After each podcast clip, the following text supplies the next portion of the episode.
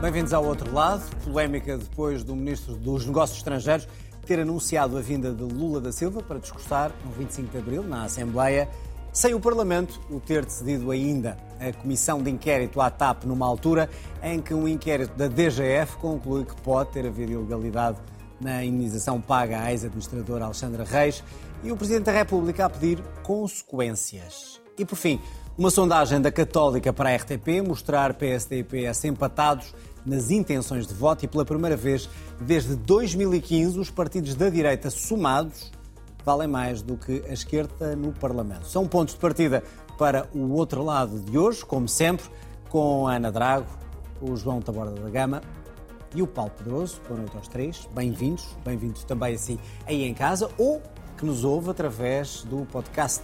Pode escutar este programa em podcast no Spotify ou Apple Podcast. Vamos então olhar para o primeiro dos temas eh, deste o outro lado. O Ministro dos Negócios Estrangeiros a anunciar no Brasil que Lula da Silva vinha a Portugal e que iria então discursar na sessão solene do 25 de Abril. Ora, os deputados não sabiam uh, deste anúncio, revoltados, lembram ao Ministro dos Negócios Estrangeiros que há separação de poderes e que a Assembleia nada tinha decidido sobre o assunto. Alguns dizem mesmo que se Lula discursar nesse dia saem da sala. O ministro disse depois, aqui numa entrevista à RTP, que não errou e que o Parlamento pode fazer o que entender, mas que falou apenas porque o anúncio e este assunto já circulava. É uma singularidade que eh, ele eh, irá discursar no Parlamento Português, na Assembleia da República, no aniversário do, da Revolução do 25 de Abril, da Revolução dos Cravos, 1974.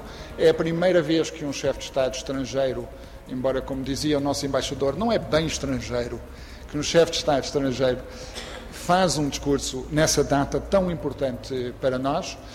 A Assembleia decidirá. A Assembleia é, que é soberana. agora, só para entendermos. Porquê é que fez esse anúncio antes da Assembleia falar sobre Não, esta é uma informação que já circula há muito tempo. A Assembleia não tomou nenhuma decisão sobre a matéria. Tomará no seu no devido momento e da forma como entender. Sim. Depois, eh, a forma como a Assembleia da República organiza eh, a sessão solene, eh, se a Assembleia da República entende ter outro tipo de momento nesse mesmo dia, enfim, todas as possibilidades são, são, estão à disposição da Assembleia da República. E a polémica já está. Ana, o ministro anunciou o que não devia antes do tempo? Para dizer a verdade, eh, o Presidente da República já se tinha referido a esta possível participação de Lula da Silva. Eh, creio que quando anunciou a Cimeira Luso-Brasileira, utilizou a palavra de que eh, culminava com a participação nas comemorações do 25 de Abril. Claro que podemos fazer aqui uma interpretação lata do que é que seriam as, as comemorações é do 25 de Abril. Durante esse, esse, período, mas não na Assembleia, Exatamente, no dia 25. E, portanto, mas já havia, como o próprio Ministro circulava. Cravinho circulava. Agora, o Ministro Cravinho cometeu o erro de dizer que seria na cerimónia da Assembleia da República e, como é óbvio, existe separação de poderes e, portanto, a Assembleia da República decide aquilo que entender e tomará sobre a participação de Lula da Silva na cerimónia oficial a decisão que entender e que for possível encontrar na Conferência eh, de Líderes. O chefe da diplomacia, o chefe máximo da diplomacia dizer isto é mais o quê? Mais um mais uma gafe, mais um problema para o governo que não necessitava?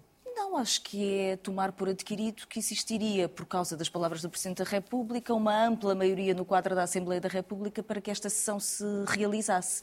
Hum, acontece que, de facto, a Assembleia é soberana e toma sobre isto a decisão que tomar. E, portanto, eu acho que é sobre isso que devemos discutir. Hum, devemos ou não contar com a participação de Lula da Silva nas, nas comemorações? E já te faço essa pergunta, okay. deixa só para vir a apreciação da gafe diplomática e depois vamos. João, passou por cima uh, da Assembleia, não tem consequência nenhuma nenhuma ou não devia ter dito e disse aquilo porque estava lá, porque queria agradar, porque queria fazer o anúncio? Não, não sei porque é que disse, talvez o entusiasmo da visita de Estado estar a correr bem ou alguma coisa querer, querer agradar, agora parece-me uma total ingenuidade, para não dizer outra coisa, anunciar eh, sobre uma cerimónia em relação à qual tem zero poder, a participação de alguém. E, portanto, ou está ali como a ler, digamos, uma agenda que ainda não existe e também não é uma função que um Ministro dos Estrangeiros deva fazer, de, digamos, de anunciante de cerimónias, eh, ou então eh, está a fazer algo para o qual não tem competência nem mandato e, portanto, está a fazer algo que vai irritar toda a gente. A sessão solene do 25 de Abril no Parlamento é, é, sempre algo de algumas tensões de organização entre o Parlamento e o Presidente, porque o Presidente participa. E como o Presidente participa, o Presidente é sempre ouvido. E daí Marcelo talvez ter começado a, a deixar circular a participação de Lula da Silva, mas como é muito experiente que é, nunca terá concretizado em que, eh, como é que seria essa participação. Pode ser participação lá naquelas bancadas lá em cima eh, principais, pode ser mais cá em baixo, numa cadeirinha especial. Há muitas maneiras, o Ministro já começou a meter a marcha Foi atrás. o Ministro? Ou mais uma gafe? São várias. Parece-me que o ministro foi, foi, foi ingênuo, mas cometer uma tamanha ingenuidade é, é preciso também não estar atento ao, ao, que o rodeia, ao que o rodeia hoje em dia. E, portanto, isto irrita o Presidente da Assembleia da República, que perde o pouco poder que tem na organização dessa cerimónia, e irrita o Presidente da República, que virá sempre a dizer que aquilo que acontecer ele já tinha dito que ia acontecer, mas irrita certamente esta, digamos, antecipação, e irrita, e bem, os partidos. A, a, o, digamos, o, o, cerimonial é decidido pelo Presidente da Assembleia da República, ouvindo informalmente, naturalmente, o Presidente, porque lá participa, e em conferência de líderes, e nada disso foi feito.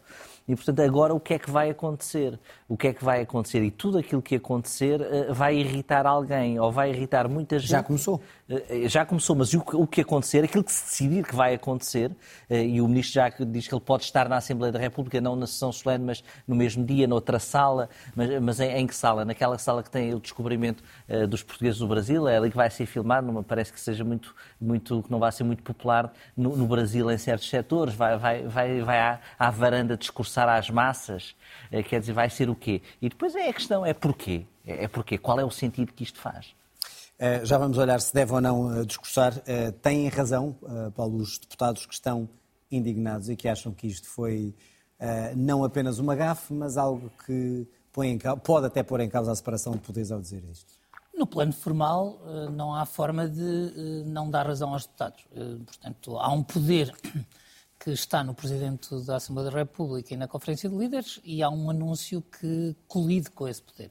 Pode não ter a importância que se lhe está a dar. Eu, eu penso que nós não devemos abstrair de que há um chefe de Estado que já se sabia que estava convidado para vir a Portugal de 22 a 25 de abril. Há uma tradição de uh, chefes de Estado que têm uma relação especial com Portugal uh, terem uma sessão solene na uh, Assembleia da República que não é uma sessão de simpatia para com aquela pessoa ou aquele lugar. E, portanto, um monarca espanhol, nós somos uma república, tem uma, uh, digamos, tem direito a uma sessão solene. A questão é a data. Agora, uh, e, e, depois há uma coisa, claro, e depois há uma coisa que não podemos é esquecer. É clara, na sessão Sim, solene do 25 e há uma coisa que não podemos esquecer, que é, salvo ver, 22 é um sábado, Uh, o que significa que a seguir é um fim de semana prolongado uh, e não estou a ver que se possa fazer muitas sessões solenes. E, portanto, o o governo, quem está a preparar a visita, uh, o presidente já tinha falado sobre isso, tem um problema prático.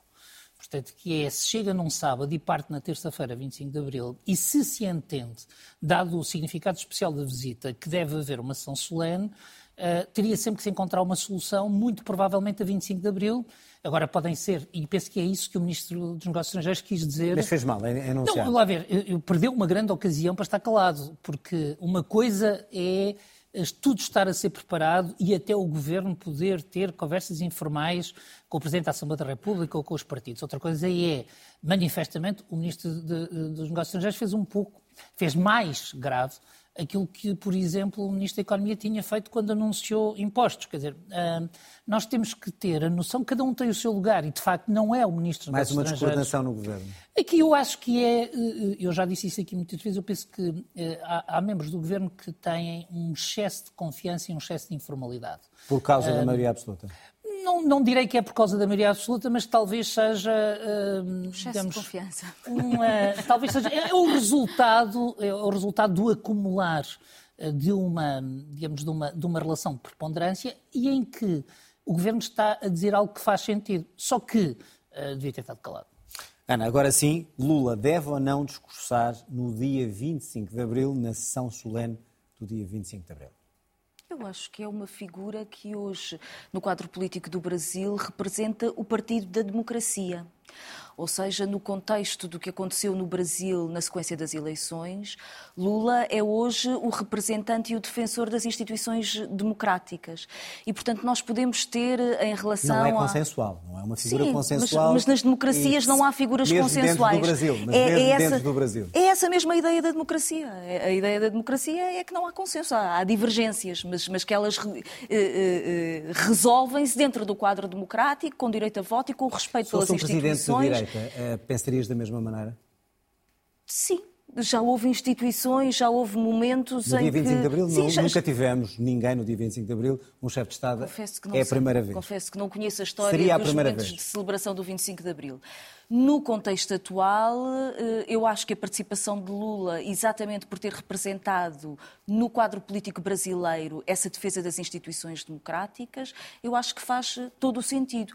Compreendo quem não tenha simpatia por Lula da Silva. Acha que isto deve ser discutido no quadro da Assembleia da República. O que eu já tenho alguma dificuldade em, em perceber eh, foi a reação da Iniciativa Liberal. Podíamos pensar que a Iniciativa Liberal teve aqui mais um momento de infantilidade política. Mas, na verdade, quando olhamos para todo o percurso da Iniciativa Liberal, a Iniciativa Liberal nunca perde a oportunidade de se distanciar da data fundadora seja, da democracia que sai portuguesa. da sala se houver esse discurso. Exatamente, em, em todos os momentos e em, em- em todas as celebrações, a iniciativa liberal distancia-se daquilo que é a data fundadora da democracia portuguesa, eh, que deu aos portugueses o direito de voto, acabou com a censura, libertou os, os presos políticos, abriu caminho a uma Constituição que reconhece o direito à, à pluralidade dos partidos, aos direitos sociais, eh, económicos, políticos. E, portanto, em cada momento em que se discute o 25 de Abril, a iniciativa liberal tem sempre um problema. E mais Ana, uma vez, tu- neste contexto, poderia dizer esta é uma decisão da Assembleia da Certo. República. Achamos que não deve existir a presença de um outro chefe de Estado. Temos uma contestação política em relação a Lula da Silva. Mas esta ideia de que no momento em que Lula da Silva, se eventualmente estiver presente nas comemorações, sai da sala, eu devo dizer que acho que Não é é, partidarizar aquela o 25 ambiguidade. de Abril, como alguns argumentam? Não acho Ter que um seja. chefe de Estado como não Lula acho, não acho. Acho que no contexto atual, Lula da Silva representa exatamente a defesa das instituições democráticas. João, deve ou não o presidente Lula da Silva discursar na sessão solene do 25 de Abril? E a mesma pergunta, se é ou não Só se repetir. dar uma carga ideológica. Só se repetir aquilo que disse no lançamento do livro do José Sócrates, que também é sobre, a- sobre a democracia. Pode fazer isso, já tem o discurso feito. Acho que não faz sentido nenhum. Eu já defendi aqui o Lula da Silva em relação ao Bolsonaro, portanto estou à vontade nesse caso. Agora, acho que não faz sentido absolutamente nenhum. Não faz sentido nem para ele, eh, nem para o Parlamento português, nem para os portugueses, nem para os brasileiros. É, é uma total. Ou é um problema de agenda, que o Paulo Pedroso explicou muito bem analiticamente. Não havia mais dias, tiveram que enfiar ali o senhor. Não me parece que não haja outra alternativa dentro desse dia. Ou então não faz qualquer sentido ter um chefe de Estado estrangeiro, ter Lula da Silva a fazer, a não ser que isto seja mais um plano maquiavélico de Augusto Santos Silva para criar uma crispação com o Chega. Eh, Talvez numa, na sua candidatura presidencial, que está bem delineada e já percebemos a estratégia. Ou é isso, e aí percebe-se, e é de gênio, como é que conseguiu fazer isso sem aparecer e agora quase dizer, ah, mas combinaram isto sem mim e agora vai cavalgar isso? Isso pode ser. Ou então não percebo qual é que é o sentido que faz ter Lula Silva a discursar na sessão solene do 25 de Abril. Não, não, não percebo. E ainda ninguém explicou. Ninguém explicou. Por representar a democracia nas eleições brasileiras, todos sabemos, ótimo, mas que direito é que isso dá? Qual é que é a consequência disso para discursar numa sessão solene que tem uma tradição própria, um figurino próprio, uma justificação própria, que nada tem a ver com o Brasil. Nada tem a ver com o Brasil. E, portanto, eh, não, não compreendo. Entende-se por isso Não a compreendo. reação quer da Iniciativa Liberal? Acho que a reação da iniciativa liberal é alinhada, é alinhada, mas aí discordo totalmente da Ana. É alinhada com uma, com uma reinterpretação muito interessante do 25 de Abril que tem feito, com celebrações na rua, que atrai pessoas e, e- e- ligar a iniciativa liberal a valores não da liberdade parece-me totalmente ficcional. E, portanto, não, não, não, não, tem qualquer aderência nem sequer ao discurso da, da própria iniciativa liberal. É uma atitude irreverente, é uma atitude irreverente, é uma atitude que, que faz com que estejamos aqui a discutir eh, eh, aquilo, aquilo que estão a fazer. Eh, Agora, parece-me é, é que chama a atenção para uma coisa que para mim é não fazer sentido. Acho que uh, Lula Silva lá não vai, eh, não vai eh, manchar eh, o 25 de Abril. Aliás, está toda a gente nas tintas para esta celebração do 25 de Abril. Todos os políticos estão a pensar nos 50 anos do 25 de Abril. Portanto, esta celebração vai ser aquela que vai ter que ser feita antes da grande Mas celebração não faz sentido dos 50 ir anos. um, um chefe de Estado estrangeiro nesse sentido, dia ou nenhum. porque uh, é de uma parte ideológica que... que não é representada em todo o Parlamento? Não, acho que não faz sentido nenhum, não faz sentido nenhum. O Se fosse direita Brasil, seria a mesma coisa. Seria a mesma coisa, não faz sentido nenhum. Não faz sentido absolutamente nenhum. E acho que isso é que é a questão. Acho que isso é que é a questão. A, a conotação eh, de esquerda e, daquele, e daquele tipo de esquerda, claro que irrita eh, o setor à direita. Se fosse ao contrário, diziam que era um ultraje, que era, eh, digamos, manchar o 25 de Abril, convidando um líder, um líder mais à direita. Mas, mas não faria sentido à mesma. E, portanto, acho que, acho que a questão é essa. Paulo Pedroso, faz sentido ou não Lula da Silva discursar e se há ou não aqui, poderá haver aqui uma ideia de partidarização? discursar na Assembleia da República faz todo o sentido. Não, não, no dia 25 de Abril, que é isso que estamos a discutir. Isso já estamos a entender. Solene, na sessão solene do dia 25 de Abril. É que é uh, do meu ponto de vista, uh, a sessão solene do 25 de Abril uh, pode ser reinterpretada desde que o Presidente da Assembleia da República e o Presidente da República o queiram. Não creio que. Uh, e que os deputados formato, aprovam. Claro, e que os deputados aprovem, que a Conferência de Líderes aprove. Não creio que, se, que haja um crime de lesa majestade em mudar a natureza da cerimónia. A natureza da cerimónia não é, digamos, não é uma coisa que esteja escrita na pedra que o 25 de Abril tem que ser comemorado sempre daquela maneira.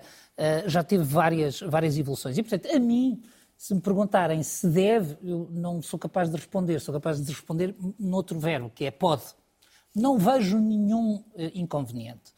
Uh, e consigo encontrar três ou quatro razões ad hoc para justificar a minha posição. Se eu tivesse naquele papel. Uma coisa é poder, outra coisa é se exato. deve. Agora, assim, nem era deve nem deixa de dever. Deputado, estava na Assembleia, votava Não, isso via com, absolutamente com toda a naturalidade, voltando aos constrangimentos da agenda. Uh, não creio que se tenha que inventar uma, uma sessão solene. Uh, havendo outra no mesmo dia, e creio que há, digamos, a possibilidade de juntar um conjunto de coisas que têm a ver até com os três Ds do, do 25 de Abril, Sendo certo que não é essa, para mim, a boa solução. Uh, agora, há uma coisa que, que eu penso que também é importante dizer. Se o Chega que ameaça sair da sessão solene do 25 de Abril, muito provavelmente o problema do Chega não é com o Lula, é mesmo com o 25 de Abril e qualquer bom pretexto. Mas quem ameaçou foi a iniciativa liberal. Agora, quando, o, o, o que é que a mim me parece é que não está a prestar um bom serviço ao país e aos interesses nacionais quem eh, coloca a ida de Lula à Assembleia da República no ponto de vista das simpatias uh, partidárias. Porque o que é, é o chefe de Estado de um país muito importante para nós. A que acresce, e acho que é importante ter isto presente, que o presidente cessante do Brasil não foi um presidente particularmente amigo de Portugal. Uh, e, portanto, que Portugal uh, queira, com este novo presidente, retomar uh, uma relação privilegiada, parece-me absolutamente necessário. Basta pensarmos numa coisa muito simples. Um dos ativos deste país é a língua. A língua é um condomínio em que temos centenas de milhões de brasileiros.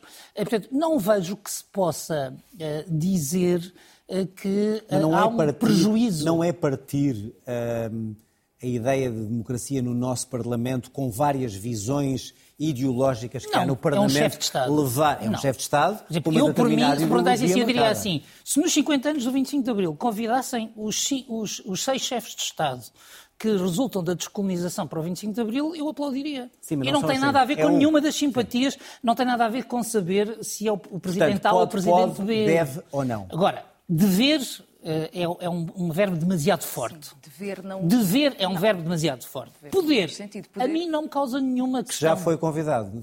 Isso já foi convidado, acho que seria Não se pode retirar. Mal. Não, poder pode, mas isso não se deve. Muito bem, vamos ver o que é que, em que é que isto vai terminar. Vamos avançar. A Inspeção-Geral de Finanças detectou irregularidades no pagamento da indenização de meio milhão a Alexandre Reis. O Presidente da República considerou que o Ministro das Finanças deveria retirar consequências deste relatório sobre a TAP, relatório que ainda não está finalizado. Hoje, Marcelo, vai esclarecer que apenas se refere a legalidades ou ilegalidades e não a consequências políticas para o próprio Fernando Medina.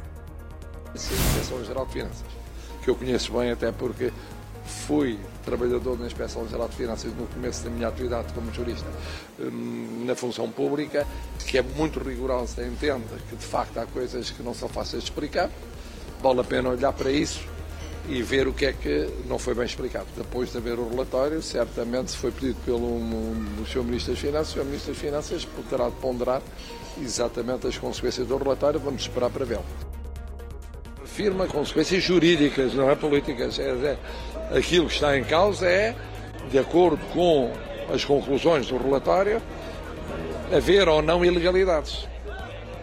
Se não há ilegalidades, é uma coisa. Se há ilegalidades, depois naturalmente tem que se ver que ilegalidades e qual é a reação jurídica em função dessas ilegalidades. Os esclarecimentos do Presidente, eh, depois de ter feito aquela afirmação no, no sábado. João, até que ponto é que, eh, naquilo que sabemos no relatório, eh, já falando e já referindo que se alguém com o cargo de administrador a seguir tem funções noutro, noutro serviço do Estado em 12 meses deve devolver parte da indenização. Isto é o que diz o Estatuto. E, portanto, agora há o direito de contestar ou não esta, este relatório e depois vamos ver qual é a conclusão. A minha pergunta é, eh, se assim for, se for ilegal, se houver irregularidades, este dinheiro tem que ser devolvido. E quem é que fica mal no meio disto tudo?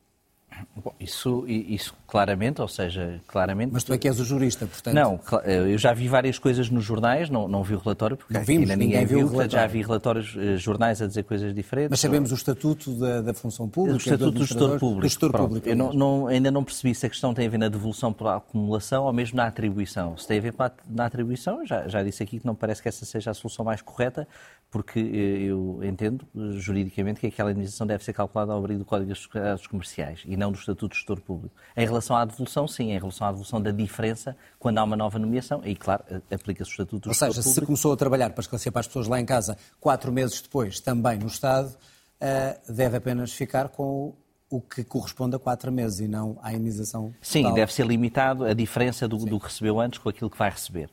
Agora, eh, se houve irregularidades, eh, se houve irregularidades, essas irregularidades devem, devem ter consequências, embora, naturalmente, que num Estado de Direito, quem determina em última análise se há ou não irregularidades é um tribunal. E, portanto, as consequências devem ser ponderadas e é muito natural que as pessoas que se entendam, eh, digamos, eh, não satisfeitas com, com as conclusões do, do relatório com a, e com as conclusões do relatório e com a sua, digamos, eh, tra, porque o relatório depois tem que ser transposto em atos para, para as pessoas concretas, possa e deva recorrer aos tribunais, porque é assim que funciona um Estado de Direito.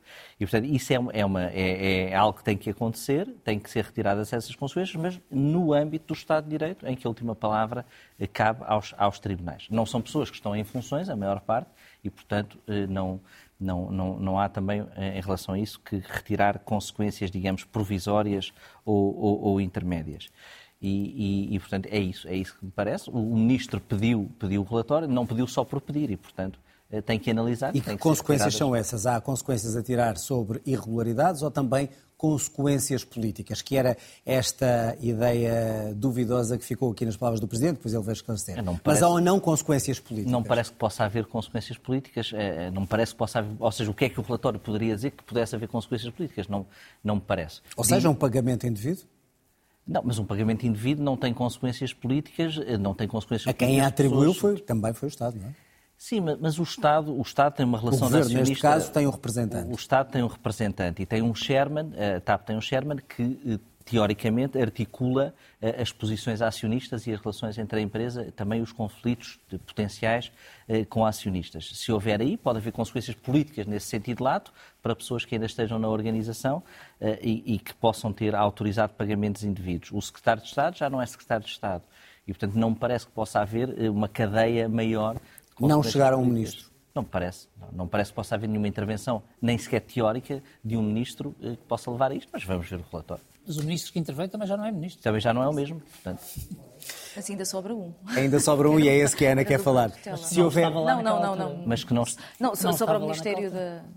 Ministério das Finanças. Sim. Exatamente. Então, eh, mas, mas, olhando para o relatório, que não conhecemos, se o relatório provar que é de facto irregularidades, uh, irregularidades, uh, chega só o devolver o dinheiro? E já agora, deve ou não devolver o dinheiro, ou como diz o João, o que interessa foi o, o contrato que foi feito e não o estatuto de gestor público. Não, porque aqui, mais do que uma interpretação jurídica, é politicamente e moralmente o que é que foi feito. Não, na verdade é a interpretação jurídica. Só, é, é só isso. isso que interessa. Não, neste momento é isso que estamos a discutir, não é? Ou seja, nós sabemos que por parte da empresa de advogados que fazia assessoria à gestão da TAP, houve uma indicação de que deveria ser esta o, o trâmite uh, uh, prosseguido e não houve, digamos que uma uma indicação da tutela política dizendo uh, não interessa a opinião jurídica dos serviços, passe por cima desse à senhora. Isso seria uma responsabilidade política. Não, aqui parece que foi cumprido aquilo que, que estava em causa.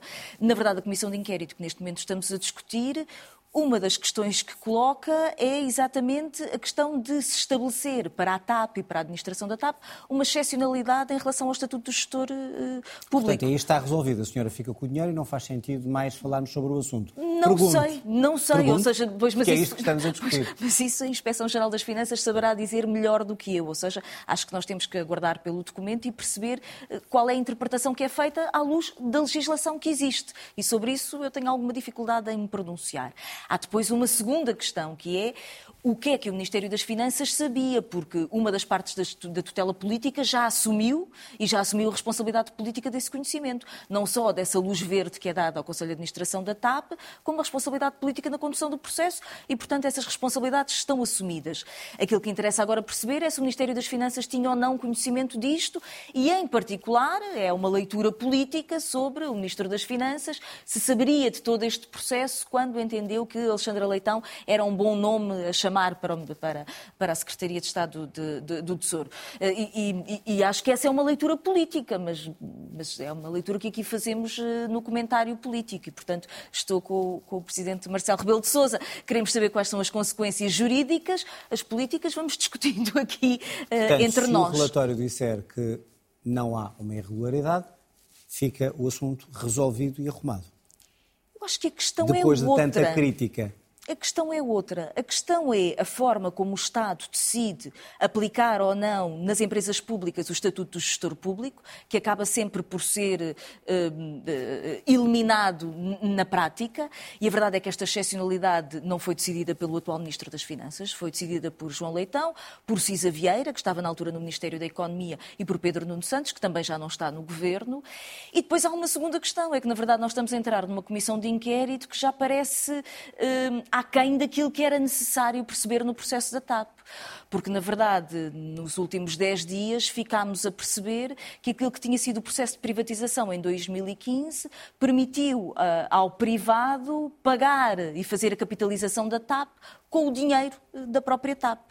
E, portanto, neste momento, aquilo que me interessava perceber é qual foi o conhecimento do governo à época, em 2015, sobre o procedimento que foi levado a cabo pelo Sr. Nilman, nas suas negociações com a Airbus, de modo a conseguir uma nota de crédito que utiliza para as suas obrigações de capitalização da TAP e, portanto, estamos mais uma vez perante um daqueles processos de privatização em que quem fica com a empresa privada consegue fundos a partir da própria empresa pública, ao mesmo tempo que o Estado assume a garantia daquilo que eram as dívidas da empresa pública. E este é um processo que aconteceu já no novo banco, que aconteceu na privatização da Ground Force e que agora temos conhecimento que aconteceu na TAP, pelos jornais era bom que houvesse uma comissão de inquérito que contasse esta história aos portugueses, porque na verdade o Ministério Público tem feito tantas buscas e eu gostava de saber quais eram as buscas feitas neste momento pelo Ministério Público em torno desta história, porque isto é que é chocante, é termos mais uma vez um privado a que é oferecido a uma empresa.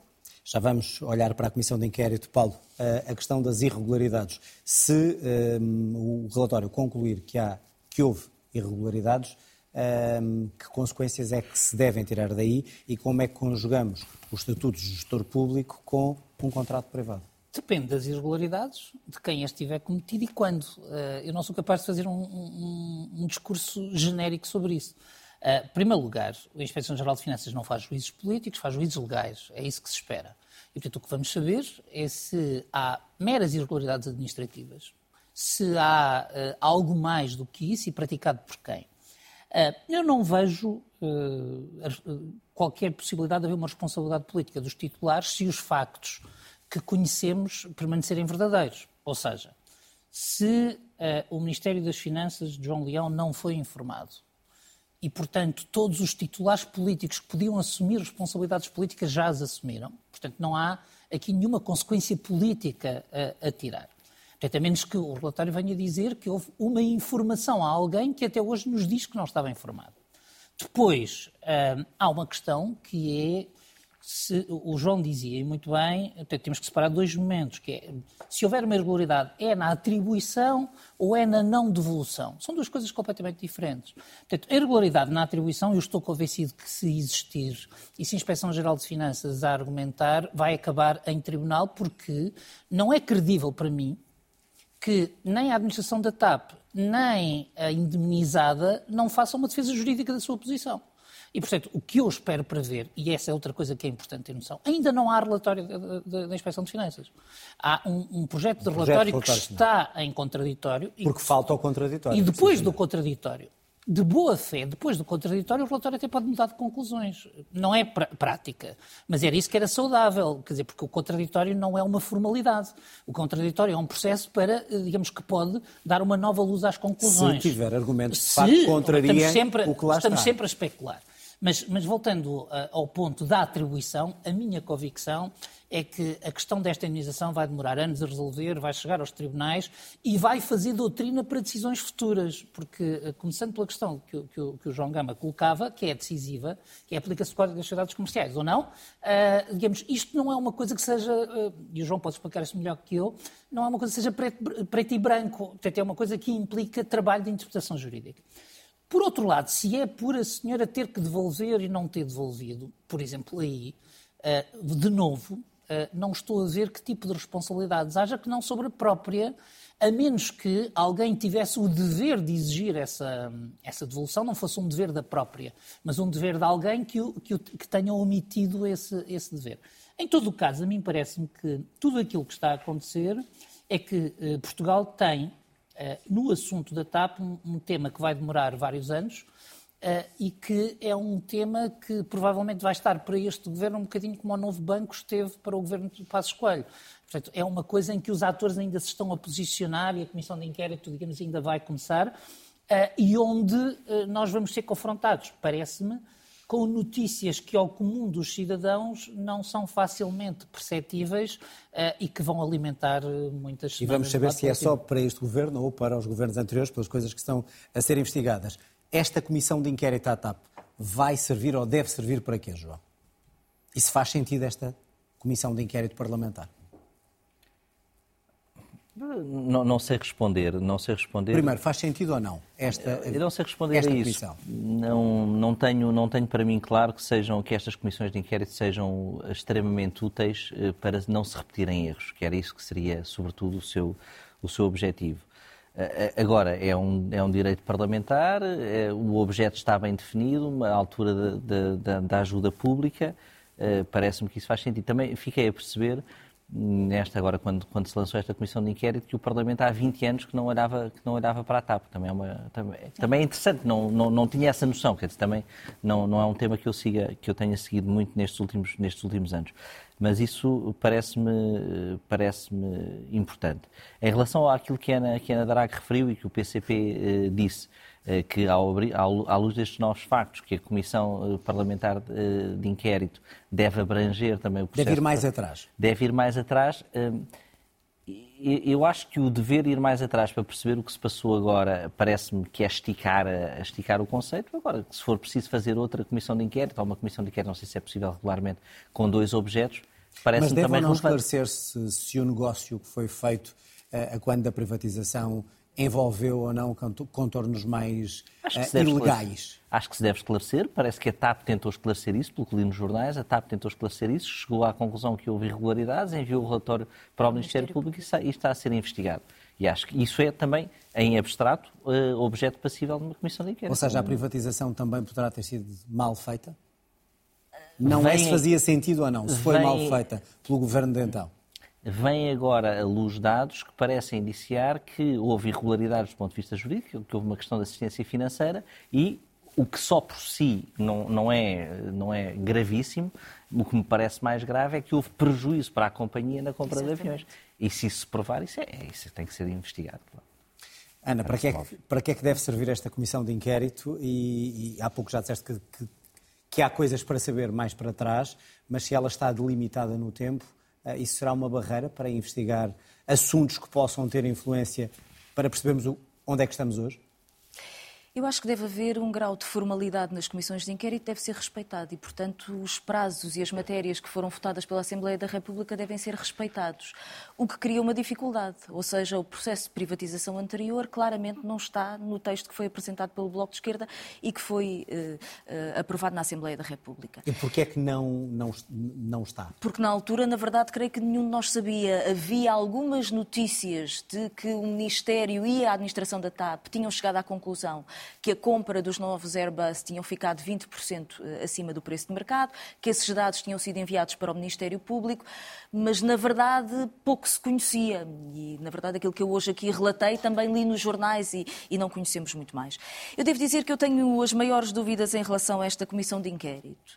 Uh, tenho alguma dificuldade em perceber exatamente o, o que é que é possível uh, apurar daqui, porque parte significativa uh, tem a ver com uma interpretação da legislação, que ainda agora o, o, o Paulo explicava, sobre como é que se faz aqui a gestão da excepcionalidade em relação ao Estatuto do Gestor Público, como é que depois se faz a contagem da indenização em relação a assumir um novo cargo como gestora numa empresa pública. E, portanto, tudo isto é algum legalês e, e, e, eu tenho alguma dificuldade em perceber o que é que pode aqui assim ser apurado, uma vez que, apesar de tudo, como se, como se utilizou agora na fita do tempo, já fomos percebendo algum tipo de responsabilidades políticas e depois as dificuldades eh, jurídicas.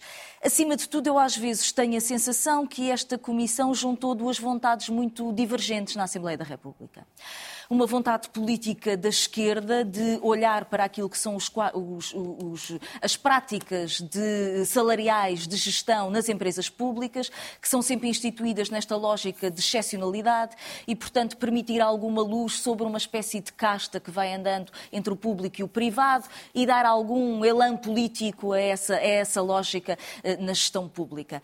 Mas também é aproveitada pela direita, que aproveita para dizer, olhem as desgraças que são, eh, que podemos ver aqui assim na forma de gestão das empresas públicas.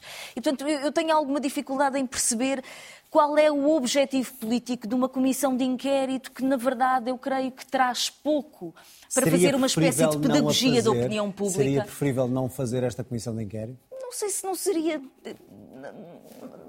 não é seria possível, não, preferível não o fazer, é eh, qual é a sua intencionalidade? Mas tudo isso não faz sentido. Qual é a sua intencionalidade de, do ponto de vista. É isso, as comissões de inquérito permitiram, em particular sobre o setor bancário ou sobre alguns negócios, ter uh, uma lógica de pedagogia. Ou seja, eu acho que todos nós, como cidadãos, ficámos a perceber melhor o que foram as fraudes financeiras, o funcionamento do sistema financeiro, as responsabilidades de diferentes governos, e eu acho que isso qualifica a democracia. Neste processo não vejo o mesmo grau de transparência e de aprendizagem. Tenho alguma dificuldade em perceber quais sejam as consequências ao nível legal que daqui possam sair. E, acima de tudo, tenho a sensação de que diferentes atores políticos pretendem daqui extrair discursos muito diferentes, que acho que vai ficar o caos quando eu acho que a discussão sobre a TAP deve continuar a Portanto, ser. Portanto, não fazia sentido qual é desta maneira. a utilidade de ter uma empresa pública na economia nacional como a TAP? Ela é útil ou não é útil? E este é que era o debate Muito que eu bem. acho que devíamos ter. E é um ter. debate que faremos aqui seguramente.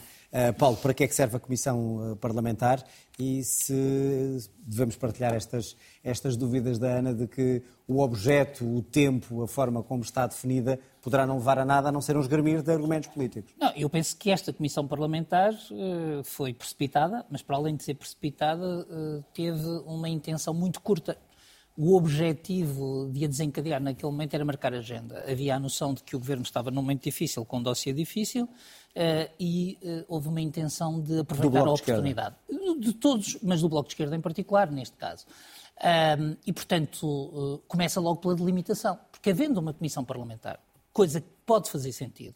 É, portanto, para mim, uh, faz sentido. Que... Neste caso? Não, neste caso, mas neste caso, sendo este caso a TAP.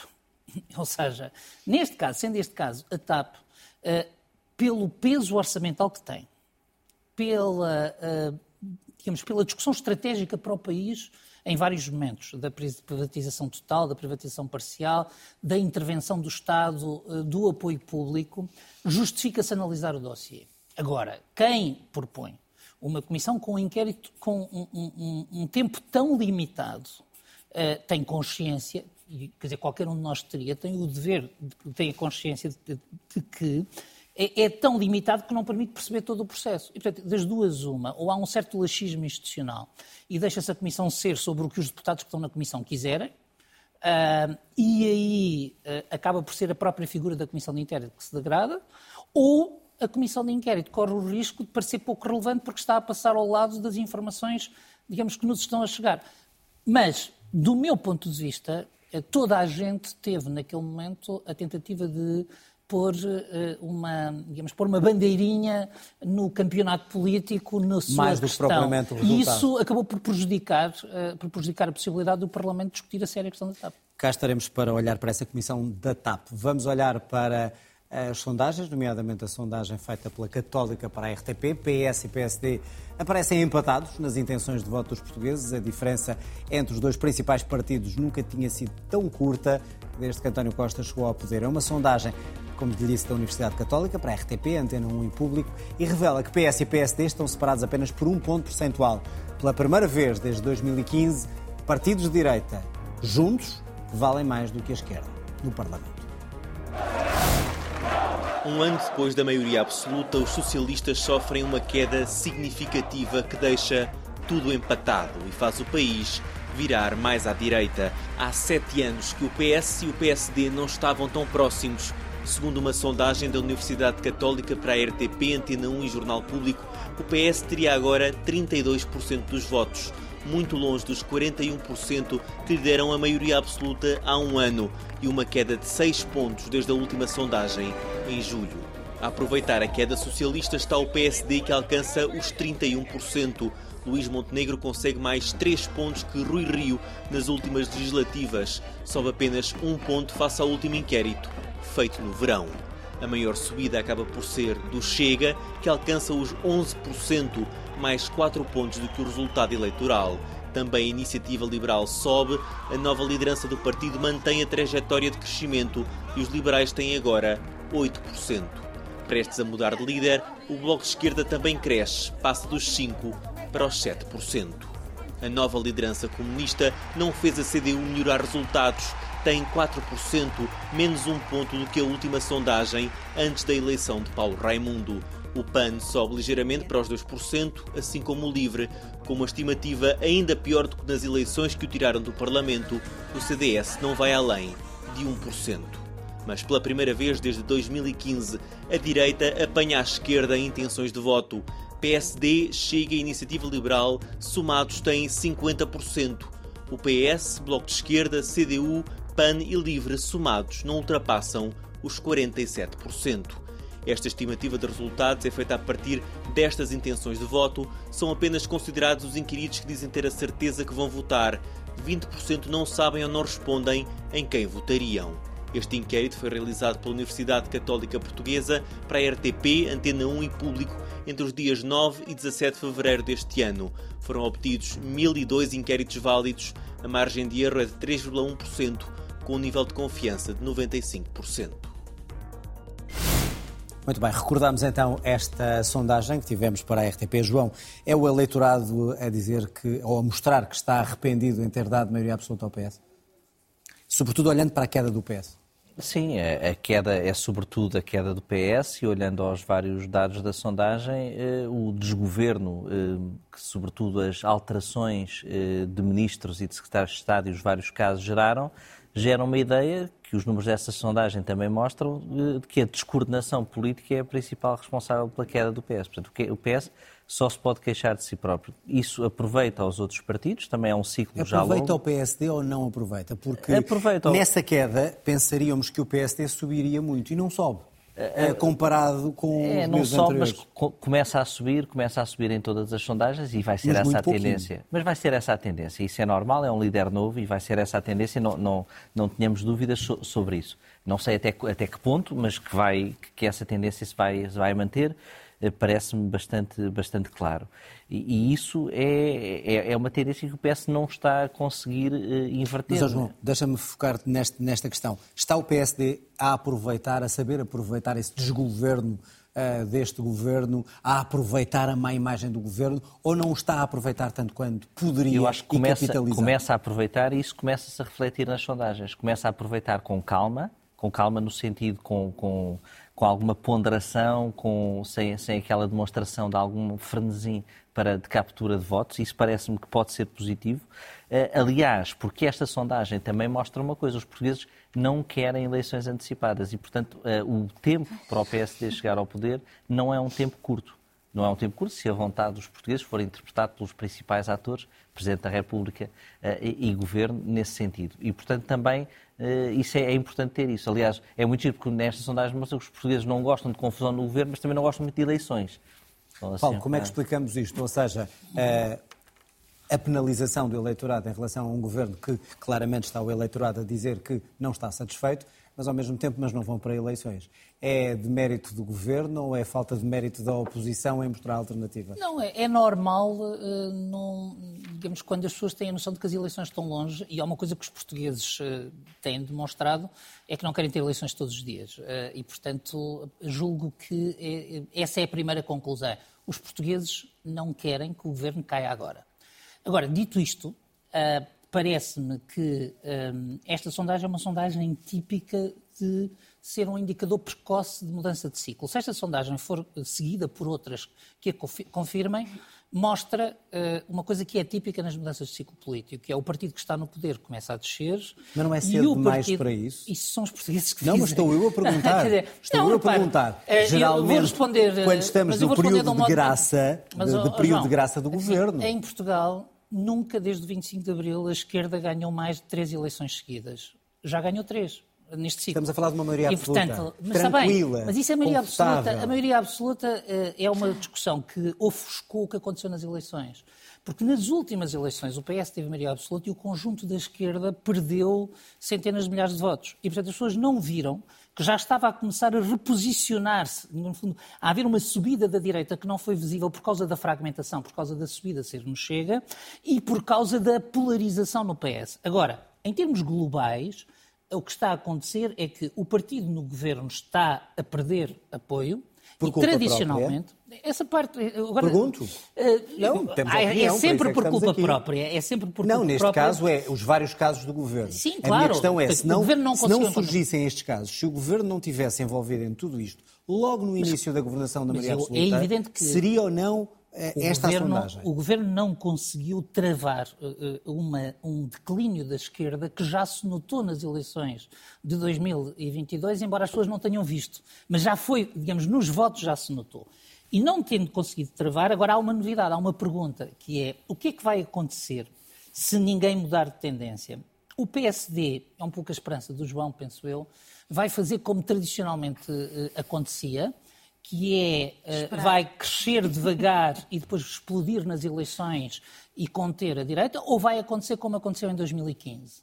Isto é, uh, nessa altura com o PS, que é o PSD não sobe tanto quanto queria e há uma fragmentação à direita que vai provocar uma maioria de direita, mas que não é homogénea. Isto é o que aconteceu em 2015. E para mim essa é a principal indeterminação desta fase. É que não é adquirido que se o PS continuar a descida, o PSD consiga uma lógica de voto útil à direita e vai ter que construir isso para ganhar eleições. Ana, estes resultados eh, resultam desta reposição já da, da esquerda a voltar aos valores anteriores e à, e à, posição em que estava, ou é mesmo uma, um, um cartão vermelho ao governo por aquilo que tem feito?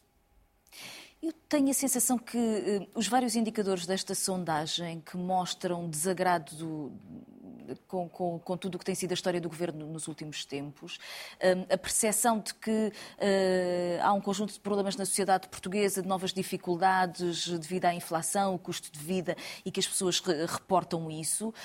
Um, e, e, portanto, digamos que é quase uma sondagem grátis. É, é, um momento em que as pessoas podem dizer, sem qualquer consequência, demonstrar a sua zanga em relação ao governo e mostram. Portanto, o governo está a funcionar mal, tem problemas de coordenação política, há aqui uma série de problemas que não, tem, não estão a ter resposta. Há opositores eh, eh, que são vistos como tendo um comportamento positivo, nomeadamente os sindicatos e, e os professores, mas. Eh, para, para este cenário, ou seja, de uma espécie de castigo em sondagem, numa resposta, uh, o Partido Socialista aguenta relativamente bem e a oposição não consegue.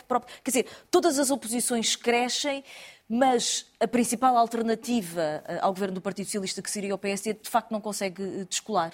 E, aliás, as outras forças à direita crescem mais em termos proporcionais do que cresce eh, o PSD.